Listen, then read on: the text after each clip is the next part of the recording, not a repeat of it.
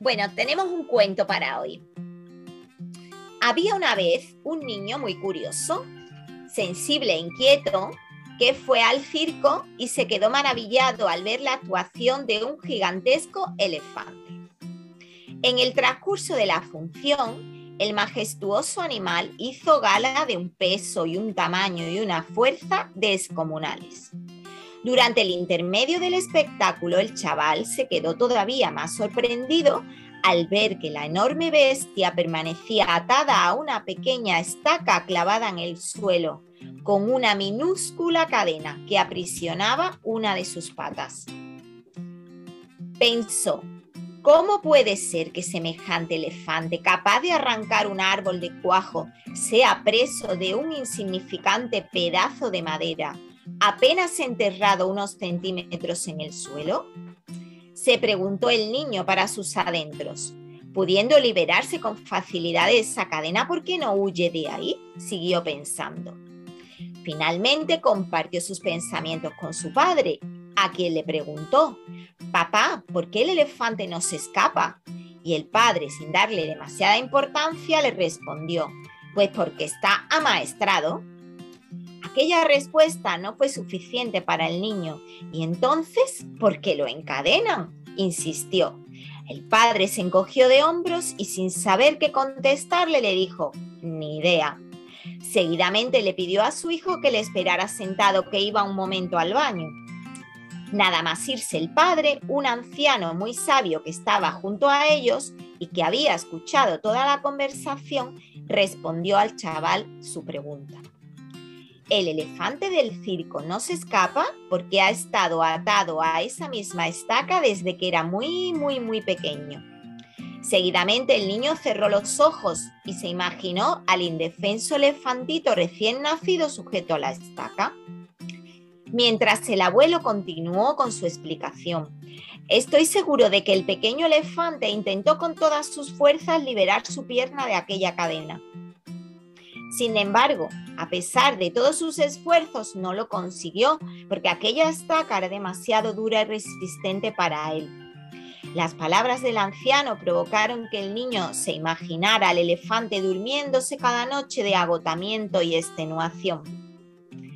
Después de que el elefante intentara un día tras otro liberarse de aquella cadena sin conseguirlo, continuó el anciano, llegó un momento terrible en su historia el día en que se resignó a su destino. Finalmente, el sabio miró al niño a los ojos y concluyó, ese enorme y poderoso elefante que tienes delante de ti no escapa porque cree que no puede.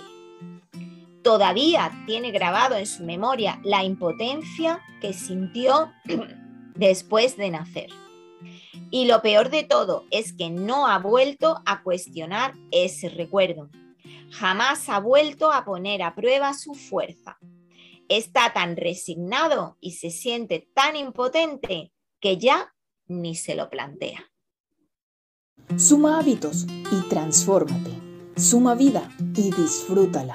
Suma salud y gana vitalidad. Esto es Hábitos, Vida y Salud, el podcast Bueno, pues este, el cuento del elefante encadenado. Wow. ¿Te ha gustado, Sandra? Me ha encantado porque cuántas veces nosotras no hemos sido un elefante encadenado. Impresionante, impresionante.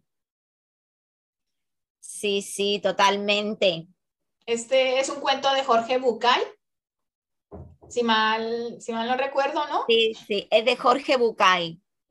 Sí, ahora, ahora no recuerdo el libro, cuál el, cómo es el título del libro, pero no, lo recuerdo, pero bueno, es un cuento que, que bueno, que nos, nos entra así, ¿no? Madre mía, ¿cuántas estacas no tenemos en nuestra vida, ¿no? ¿Cuántos no puedo? ¿Cuántas cosas no cuestionadas? Totalmente, totalmente. Yo, por ejemplo, como, como emprendedora, mm, eso yo creo que e, es una constante. ¿Cuántas veces no hemos insistido, insistido, insistido? y si algo no va, pues realmente lo descartamos, pero puede ser que realmente no, no perseveramos lo suficiente. Y esto yo creo que también llevándolo un poco a la vida, a la vida personal.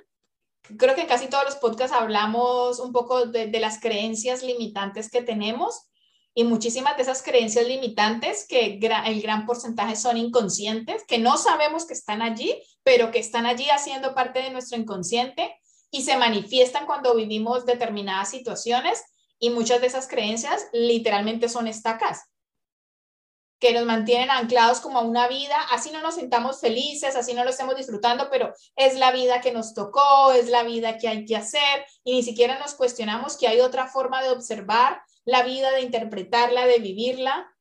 Y, todo esto es porque tenemos un montón, un montón de estacas. Sí, vamos ahí atados por la vida, ¿no? Y, y, ese, ese rum rum que tenemos adentro de no puedo, no puedo, no, esto no puedo.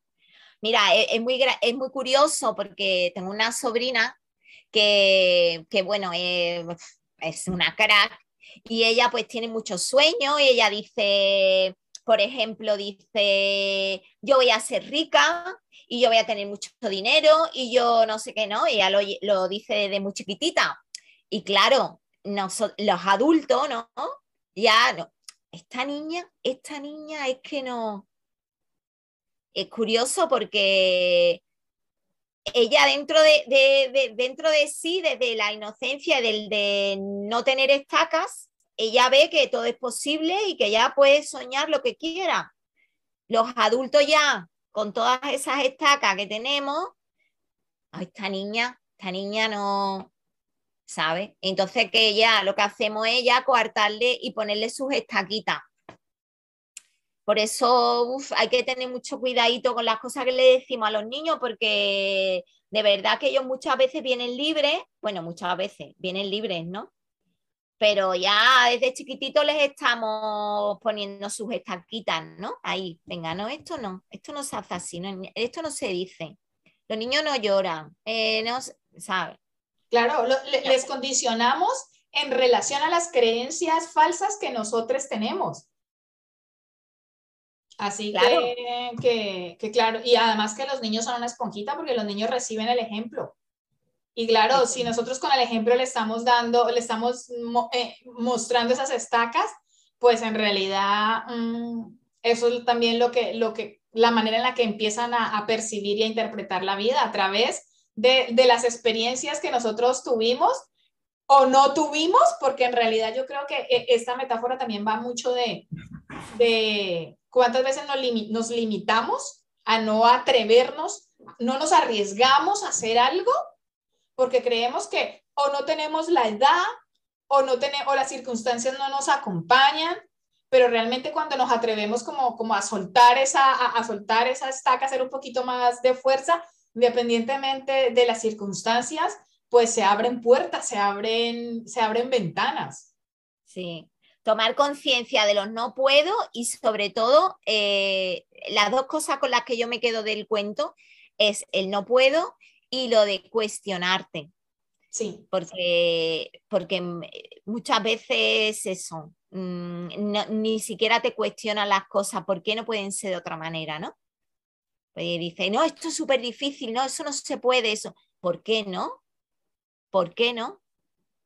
¿Sabe? Entonces abrirse a todas esas posibilidad del mundo infinito de las posibilidades, que yo ya hace tiempo digo, yo me abro al mundo infinito de las posibilidades porque el universo provee si tú te abres.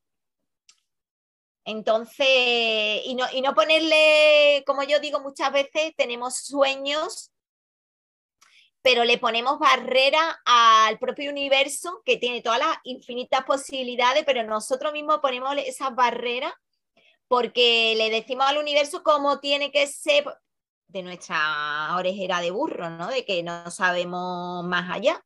Pero nosotros mismos pensamos de que las cosas tienen que venir de una determinada manera y luego el universo es una pasada. yo creo que también es importante tener presente varios aspectos. El primero es eh, primero ser conscientes de realmente qué es lo que queremos en nuestra vida, qué nos aporta paz mental, qué nos aporta alegría, qué nos aporta disfrute, reinterpretar para nosotros qué es el éxito, qué es la plenitud. Y, y, cuando digo reinterpretar es porque yo creo que hay conceptos que ya están muy obsoletos relacionados con el éxito, con la felicidad, con la alegría, entonces hay que reinterpretarlos de acuerdo a lo que nosotros nos suma vida, nos suma paz, nos suma más conciencia.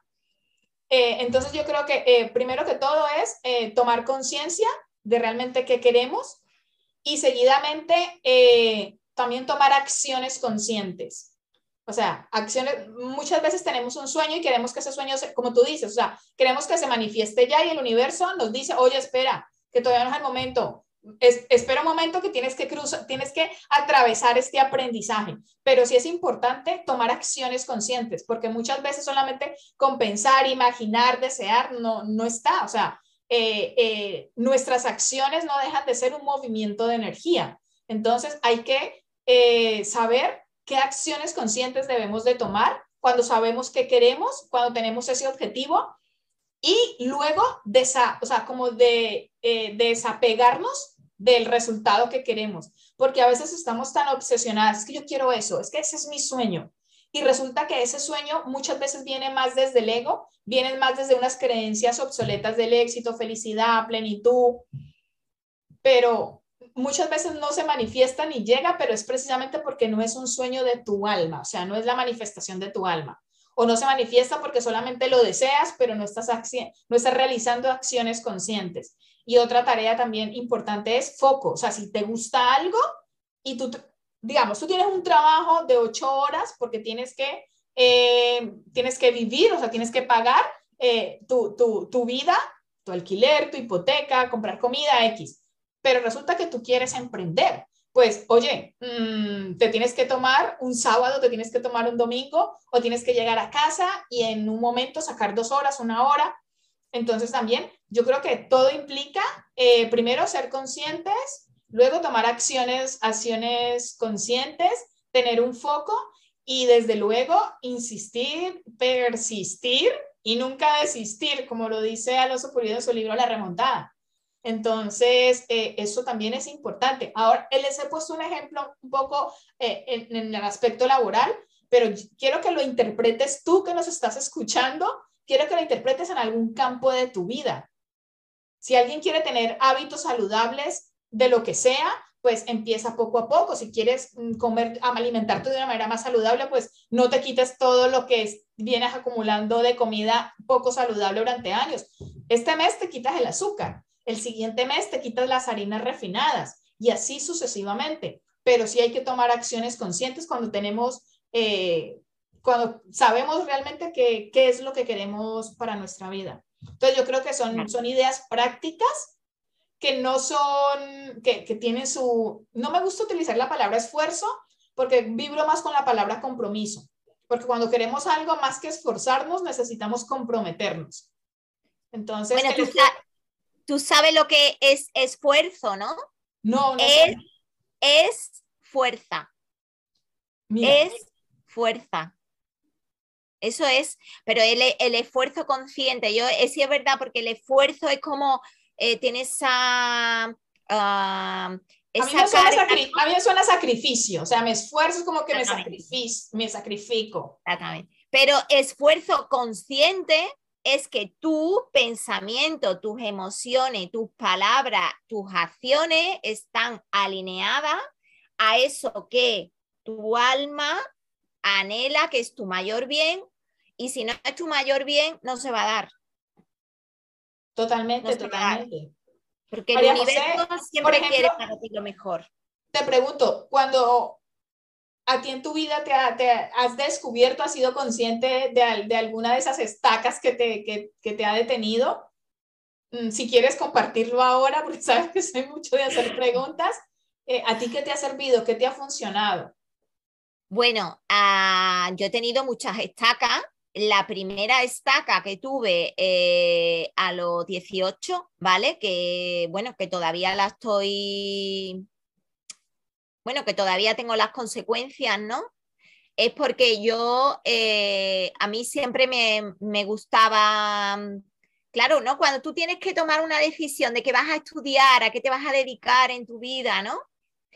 Pues a mí me gustaba, a mí me gustan las personas, siempre me han gustado, me ha gustado la psicología, me ha gustado la pedagogía, me ha gustado la enseñanza, me ha gustado la comunicación, pero eso no me iba a dar de comer.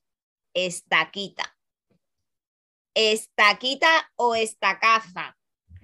Entonces, pues nada, me, estudié una carrera de tecnología informática con las máquinas que, a mí nunca me había dado por, por, encender un ordenador. Nunca jamás en mi vida me hubiera dado por encender un ordenador porque a mí me gusta hablar con las personas.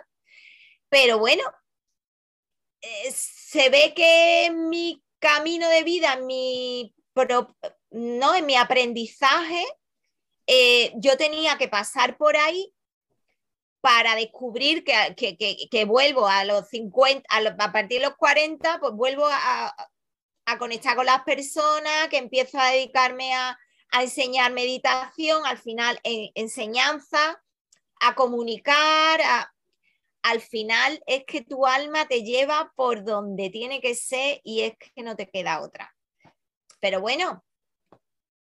Por eso, la, por eso la importancia eh, de, lo que tú decías, o sea, eh, creo que las personas adultas somos mucho el ejemplo de, los niños y niñas eh, quienes tenemos cerca, porque, porque en realidad ellos están aprendiendo, están aprendiendo con el ejemplo, nosotros también aprendimos con el ejemplo.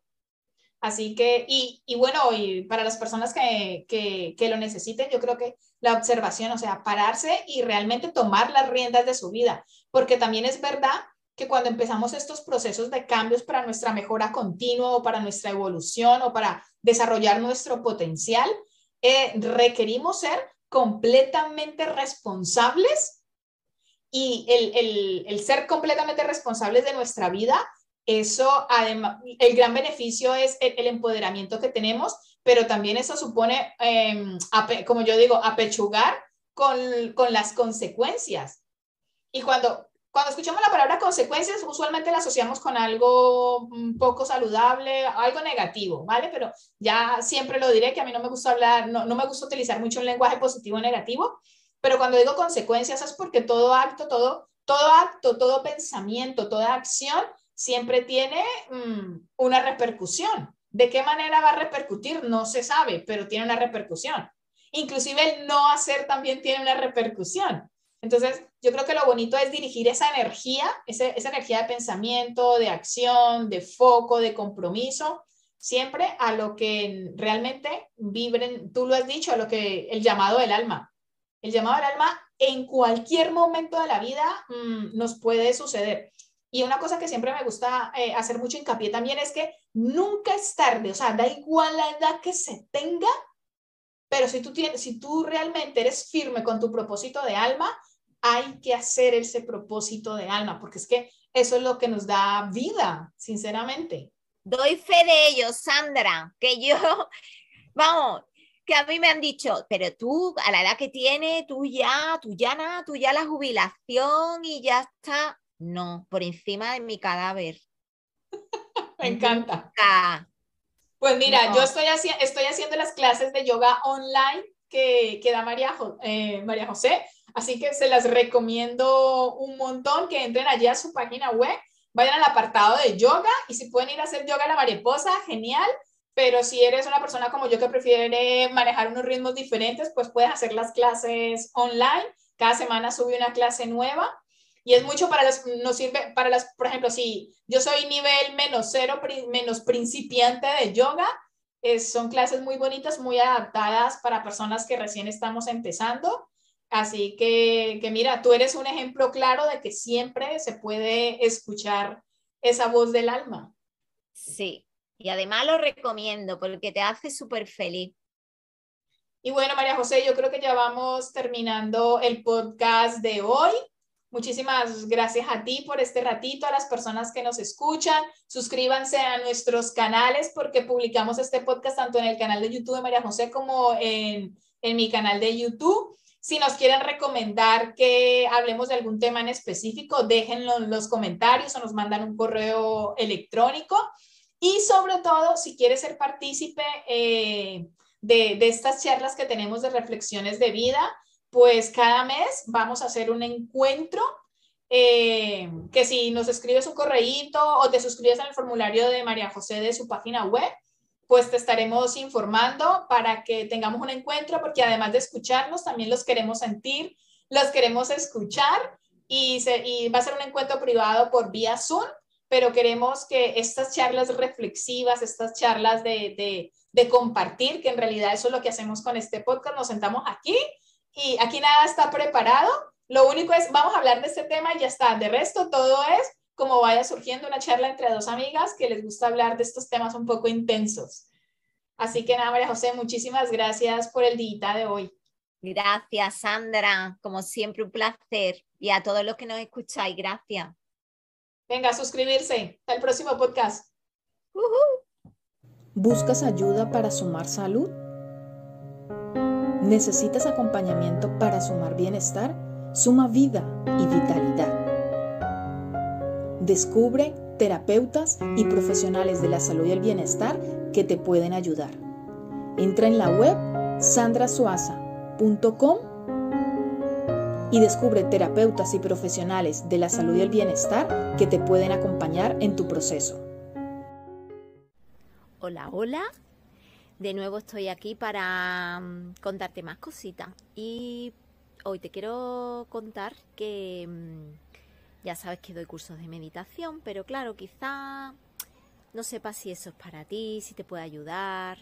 Y por eso te ofrezco clases gratuitas, una clase gratuita para que pruebes. Yo te cuento, hablamos, nos conocemos y, y averigua si puede ser para ti. Así que, y te llevas una práctica, o sea que te lo vas a llevar en experiencia. Así que te invito a solicitar tu cita gratuita de meditación conmigo. Un besito, te abrazo.